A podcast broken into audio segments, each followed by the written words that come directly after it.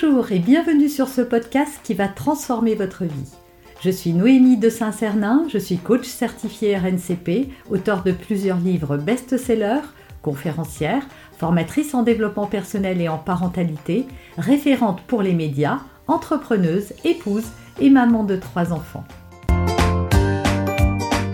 Ce podcast, je partage avec vous chaque semaine des outils, des conseils et des clés concrètes pour vous aider à vous libérer de vos blocages, à améliorer vos relations, à mieux gérer vos émotions, à remettre du sens dans votre vie, à retrouver énergie et positivité et bien d'autres choses encore afin d'obtenir la vie qui vous fait rêver on va parler famille recomposée. C'est ma première vidéo là-dessus. Elle m'a été suggérée par un abonné. Donc euh, voilà, je réponds positivement. Si ça vous plaît ce genre de vidéo, si vous en voulez plus sur les familles recomposées, il faut savoir qu'elles représentent un gros panel de la population euh, euh, aujourd'hui. Donc bah, dites-le moi dans les commentaires et je me ferai un plaisir. Alors ne me dites pas juste je veux qu'on refasse des vidéos sur le sujet, mais quel sujet précisément vous voulez que j'aborde par rapport à la famille recomposée Voilà, racontez-moi vos problématiques et ce que vous aimeriez que je fasse, à quelles questions vous aimeriez que je réponde exactement, à quelles problématiques. En attendant, téléchargez mon coffret, il est gratuit, vous pouvez y retrouver des tas de ressources, que vous soyez euh, parent en famille recomposée, parent monoparental, parent d'une famille nombreuse, peu importe la configuration de votre foyer, ce cadeau est gratuit, j'ai eu beaucoup de plaisir à vous le concocter je suis certaine que vous aurez vous aussi beaucoup de plaisir à le découvrir. Mais voyons tout de suite donc famille recomposée, comment réussir sa famille recomposée. Je vous donne mes 7 conseils dans cette vidéo. Conseil numéro 1, renoncer à un idéal. Voilà, il faut sortir du fantasme du fait que euh, voilà, de l'idée qu'on se fait de la famille recomposée qu'on va avoir. C'est vrai qu'on fantasme et parfois ça match et c'est génial. Les enfants s'entendent, vos enfants aiment votre compagnon, votre compagne, vous les vôtres aussi apprécie l'autre et c'est génial, vous avez les mêmes centres d'intérêt, euh, vous rigolez bien, euh, tout se passe à peu près pour le mieux dans le meilleur des mondes, et ben tant mieux. Et je pense que si c'est votre cas, vous me regardez pas. Mais voilà, c'est pas le cas, c'est une minorité parce qu'on arrive tous avec ses bagages. Et donc ces bagages, c'est quoi? C'est son passé. On arrive avec son passé, on arrive avec sa vie d'avant, avec les codes d'avant, avec des tas de choses. Et donc c'est pas facile de trouver sa place au milieu d'une famille, qu'elle soit recomposée ou pas d'ailleurs, mais quand elle est recomposée, oui, parce que quand on arrive dans une famille, bon, on arrive de la naissance et on a le temps de faire sa place. Et croyez bien que même comme ça, il y a des gens qui ont du mal. Mais alors quand on doit, euh, voilà, quand on doit composer avec d'autres individus, eh bien, il va falloir trouver sa place. Donc il faut renoncer à un idéal. Voilà, ne vous pas que vous avez raté ou ne prenez pas trop à cœur quand ça ne se passe pas comme vous auriez aimé.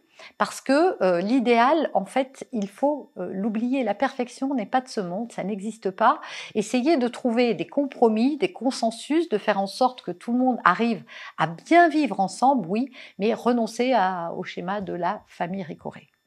Deuxième conseil, préservez les besoins et les euh, désirs de chacun, c'est-à-dire ne vous mettez pas dans la tête que tout le monde doit faire les mêmes activités, aimer les mêmes choses et participer à, la même vie commune telle qu'on l'a décidé. Voilà, tenez compte des besoins, des, caractéristiques, euh, des goûts de chacun. Ça, c'est vraiment important. Alors, est-ce que ça veut dire qu'il faut faire dix plats parce qu'il y en a, euh, personne n'aime la même chose? Non, évidemment. Est-ce que ça veut dire qu'il faut que les activités, chacun euh, décide? Non. Mais il va falloir trouver un consensus pour que ça plaise au plus grand nombre et puis alterner voilà euh, entre activités par exemple artistiques et activités plus sportives pour ceux qui n'aimeraient pas voilà essayer de proposer des choses qui vont euh, convenir à tout le monde plutôt que de vouloir imposer quelque chose un modèle à chacun Troisièmement, soyez patient. Ah oui, je sais, on veut toujours tout. Il faut s'apprivoiser. C'est important.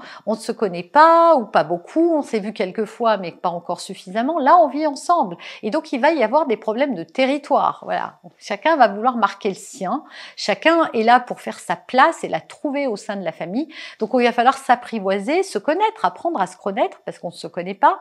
On ne sait pas que un tel a besoin de calme, sinon ça lui fait péter un câble, que un tel a plus besoin de liberté, que si on fait ça, on va heurter la sensibilité de telle personne, etc. Donc, laissez le temps au temps. Ne jugez pas tout de suite en disant, bah voilà, ça va pas fonctionner, euh, euh, ils s'entendront jamais, et, etc., etc. Moi, je connais des enfants qui se sont étripés dans l'enfance et qui sont les de, proches euh, plus tard, après l'adolescence ou même dès l'adolescence. Voilà, tout peut arriver en fait. Il ne faut pas tirer de conclusions hâtives.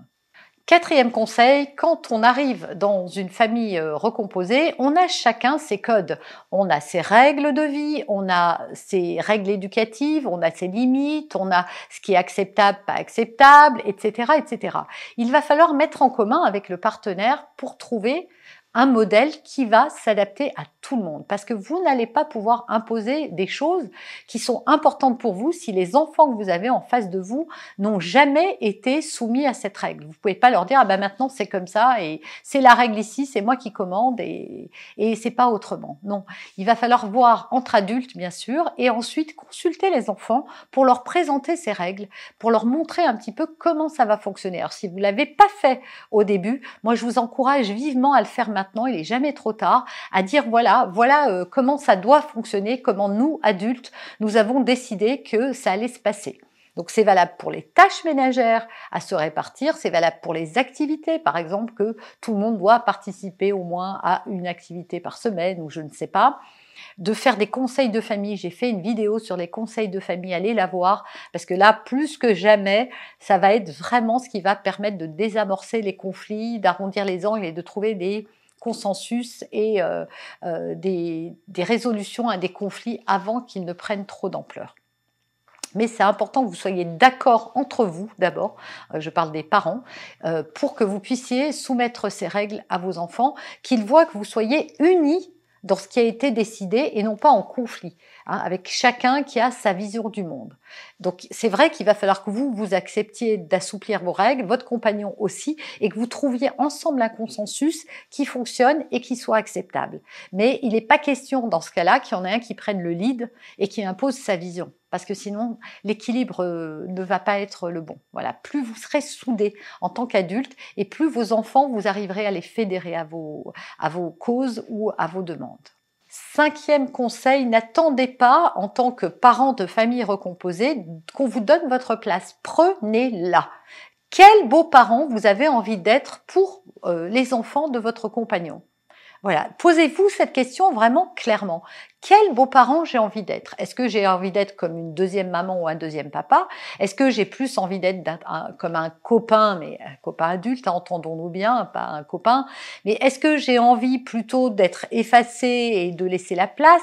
Voilà, quel positionnement et quelle relation vous voulez mettre en place. Parce que quand vous saurez quelle relation vous voulez entretenir avec l'autre, ben, ça sera plus facile de savoir quelles actions vous devez mettre en place. Et dites-vous toujours qu'un enfant, ça a besoin d'être apprivoisé. Alors peut-être qu'au début, il vous regarde pas arriver d'un bon œil. Il faut pas lui en vouloir, ça n'a rien à voir avec vous. Cet enfant-là, peut-être qu'on lui a présenté d'autres compagnons et ça n'a pas marché. Il a peut-être pas envie de s'engager. Peut-être aussi qu'il est manipulé de l'autre côté par son autre parent. Et ça aussi, on peut pas lui en vouloir. Il est assis entre deux chaises et c'est dur pour lui. Peut-être que même il n'est pas manipulé par l'autre, mais il a un devoir de loyauté vis-à-vis de l'autre parent. Et il n'ose pas vous, vous aimer d'une certaine manière ou vous accepter parce que il aurait, il aurait l'impression de faire de l'ombre. Tout ça, il faut ouvrir le dialogue. Dites-vous que vous avez en face de vous un enfant. C'est juste un enfant. Et même s'il vous paraît euh, avoir de l'animosité pour vous ou pas être très sympa, ne vous laissez pas faire. Soyez clair sur vos règles et sur le respect que vous attendez de lui. Mais euh, regardez-le avec amour parce que peut-être que justement il se passe des choses dont vous n'avez pas connaissance et vous n'avez pas sa carte à lui. Donc soyez indulgent et essayez véritablement de décider, voilà, quel beau parent je veux être, comment je veux marquer la vie de cet enfant, parce que je vais quand même l'avoir sous mon toit, je vais quand même participer à son éducation, donc qu'est-ce que je voudrais en retirer et qu'est-ce que je voudrais transmettre? Ça, c'est vraiment important. Sixième conseil, ne diabolisez pas l'enfant de l'autre. Voilà, c'est un peu trop facile. Vos enfants sont parfaits, vous c'est mieux, vous avez fait une meilleure éducation, vos modèles sont bien plus que les autres parce que vous, vous mangez plus sainement, vos enfants font leurs devoirs, ils se couchent à des heures raisonnables, vous ne leur donnez pas les téléphones portables et vous voyez que votre compagnon, lui, euh, eh bien, euh, on peut regarder la télé tard, regarder son téléphone. Si les devoirs sont pas faits, c'est pas grave, on mange un peu n'importe comment et vous allez avoir tendance à évaluer et à juger. Euh, si vous avez rencontré votre compagnon, vous n'êtes pas venu vivre avec lui du jour au lendemain. Vous saviez comment il était. Donc de deux choses l'une. Soit vous ne viviez jamais avec lui parce que vous saviez que vos valeurs allaient entrer en conflit avec les siennes et que vos limites allaient se heurter aux besoins de l'autre. Donc vous ne vivez pas avec, mais si vous avez pris cette décision, donc vous devez prendre vos responsabilités. Vous devez accepter que l'autre n'a pas la même vision du monde que vous et qu'il n'y en a pas une mieux ou moins bien. Il y a juste deux visions qui s'opposent. Et encore une fois, je vous ramène au point numéro 4, je crois, rassembler tout ça pour voir comment vous pouvez mettre en place des choses avec qui peuvent correspondre ou en tout cas un consensus. Chacun fait un pas en avant pour trouver un compromis, quelque chose qui va satisfaire l'un et l'autre, qui va un petit peu, euh, voilà, qui n'est est pas toute la vision de l'un ou de l'autre, mais quelque chose qui va être intermédiaire. Et enfin, dernier conseil, ôtez-vous l'idée que l'amour suffit. Voilà, peut-être que vous êtes un couple formidable, que vous vous aimez, que ça jaillit à l'extérieur tellement c'est formidable. Eh bien non, ça ne suffit pas. Cet amour ne va pas irradier les enfants au point qu'ils vous regardent avec euh, une auréole au-dessus de la tête. Non, c'est pas ça. Donc l'amour, ça ne suffit pas. Il va falloir effectivement euh, toutes les familles. Euh, c'est jamais facile d'éduquer des enfants et ça l'est encore moins quand ces enfants ce ne sont pas les vôtres et que vous les avez à votre charge une semaine sur deux ou un week-end sur deux. Donc il va falloir faire des efforts. Voilà, si vous vous êtes engagé dans cette voie de la famille recomposée, eh bien c'est que vous aviez envie de vivre cette aventure, que vous aviez envie de partager ça euh, et de créer une famille. Eh bien cette famille, elle a un prix le prix de votre engagement, le prix de votre investissement pour en faire quelque chose d'harmonieux. Voilà, il va falloir œuvrer pour que ça se réalise et faire des concessions, euh, courber le dos parfois, mais est-ce que ça n'en vaut pas la peine? Vous avez aimé cet épisode Abonnez-vous pour être informé de toutes mes futures publications. Laissez un avis 5 étoiles sur la plateforme que vous utilisez et un commentaire afin de m'aider à diffuser mes graines de conscience et de bienveillance à d'autres personnes. Vous pouvez aussi, si vous en avez envie, partager ce podcast à vos amis. Merci, merci d'avance pour votre soutien. Pour aller plus loin, vous pouvez me retrouver sur ma chaîne YouTube, mon site internet et mes réseaux sociaux. Ils portent mon nom, Noémie de Saint-Cernin. Et si vous souhaitez aller plus loin et vous faire accompagner, venez rejoindre mes programmes de coaching et mes accompagnements. Tout est indiqué sur mon site internet www.noémie-de-saint-cernin.com dans la rubrique Mes coachings et formations. Vous pourrez également télécharger gratuitement les coffrets cadeaux que j'ai spécialement concoctés pour vous. À très bientôt